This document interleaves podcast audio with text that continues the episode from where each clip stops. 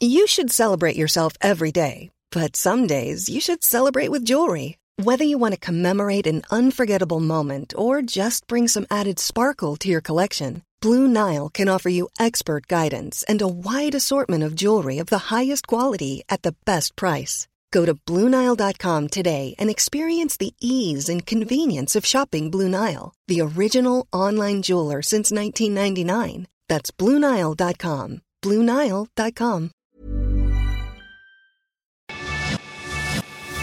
lo cuento, te lo cuento. Tu dosis diaria de noticias. Muy buenos días y feliz viernes. Aquí te traemos tu shot de noticias para empezar el día con todo, pero antes de empezar, recuerda que ya puedes disfrutar de tu dosis diaria de noticias en video a través de nuestro canal de Snapchat. Búscanos como te lo cuento. Ahora sí, vámonos con las noticias del día. AMLO dio su cuarto monólogo presidencial con la popularidad batiéndose entre el apoyo y el desprecio. El cuarto informe de gobierno de Andrés Manuel López Obrador tuvo lugar en Palacio Nacional la tarde de ayer. ¿Quieres los highlights? Bueno, rápidamente te contamos que en una ceremonia más sobria de lo que acostumbra, el presi dijo que se nos cayó la economía, pero ya logramos recuperarla tras la pandemia del COVID-19. También dijo que se está achicando la brecha entre ricos y pobres. Además, Claro que le echó flores a la IFA, al tren Maya y a dos bocas. Por si no fue suficiente por un día, ayer el Congreso inició su nuevo periodo ordinario de sesiones. Lo interesante es que las y los diputados y senadores tienen una agenda cargadita de diálogos en los que discutirán iniciativas como la reforma electoral, la eliminación de horario de verano, el presupuesto 2023, la anexión de la Guardia Nacional a la Sedena, entre otros. Y hablando de la Guardia Nacional convirtiéndose en un brazo armado del ejército, la iniciativa fue enviada por AMLO a la Cámara de Diputados este 31 de agosto. Abriéndose paso entre el fuego cruzado, por fin llegaron los expertos de la ONU a la planta nuclear de Zaporilla.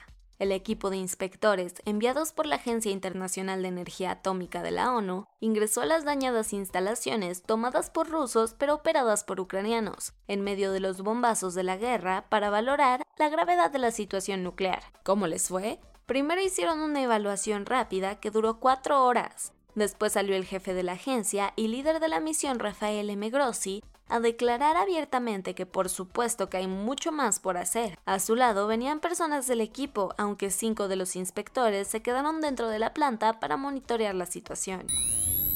China negó los dichos de Michelle Bachelet, quien al mero día en el que dejó su cargo en la ONU, aseguró que Pekín comete crímenes de lesa humanidad contra los uigures. Por fin, el alto comisionado de las Naciones Unidas publicó el retraso de informe que hizo para destapar que el régimen de China llevó a cabo innumerables abusos en contra del pueblo uigur y diferentes minorías musulmanas en la región occidental de Xinjiang, esto como el epílogo del periodo de Michelle Bachelet como titular de este organismo, justo minutos antes de que dejara el puesto.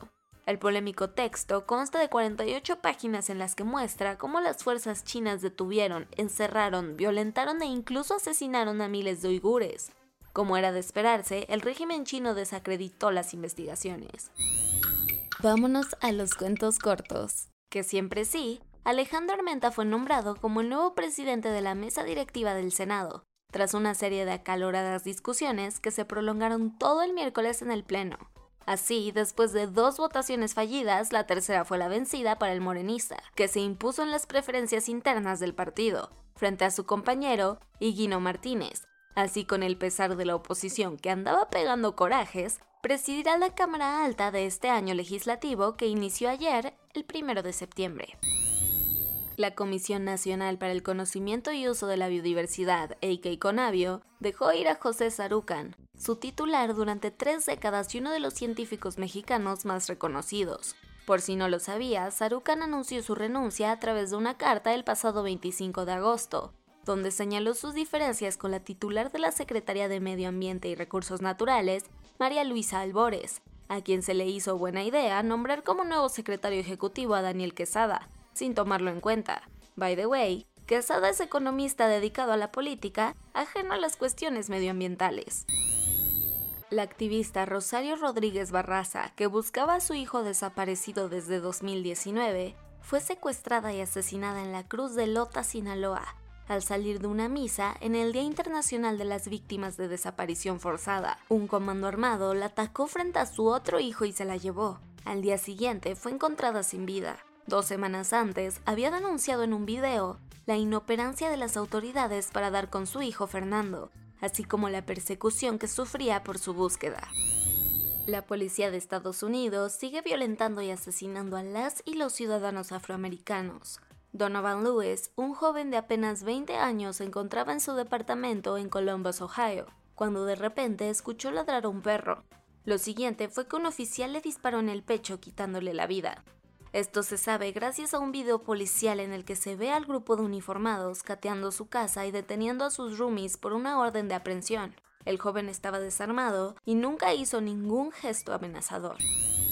Ayer por la noche, un hombre apuntó con un arma a la vicepresidenta de Argentina, Cristina Fernández de Kirchner, justo antes de que entrara a su casa en el barrio de Recoleta, en Buenos Aires. Por fortuna para ella y para la estabilidad política argentina, el atacante sí jaló el gatillo, pero por alguna razón la bala no salió. Al momento, la policía local detuvo al hombre identificado como Fernando Andrés Abaj, de origen brasileño.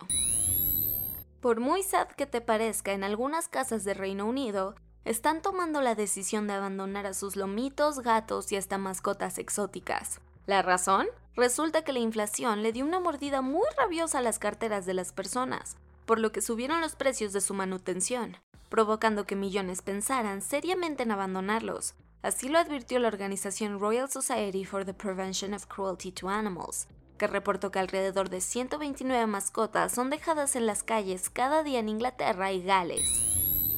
Y eso fue todo por el día de hoy. Yo soy Ceci Centella y nos escuchamos el lunes para tu dosis diaria de noticias. Bye. Hey, folks, I'm Mark Marin from the WTF Podcast, and this episode is brought to you by Kleenex Ultra Soft Tissues, your ally to help tackle your allergy symptoms this season. I love the change of seasons, but nobody loves pollen and all those other things floating in the air that make you sneeze during this nice weather. Kleenex Ultra Soft Tissues are hypoallergenic and allergist approved, so fight back against watery eyes and runny noses without worrying about irritating your skin. For this allergy season, grab Kleenex and face allergies head on.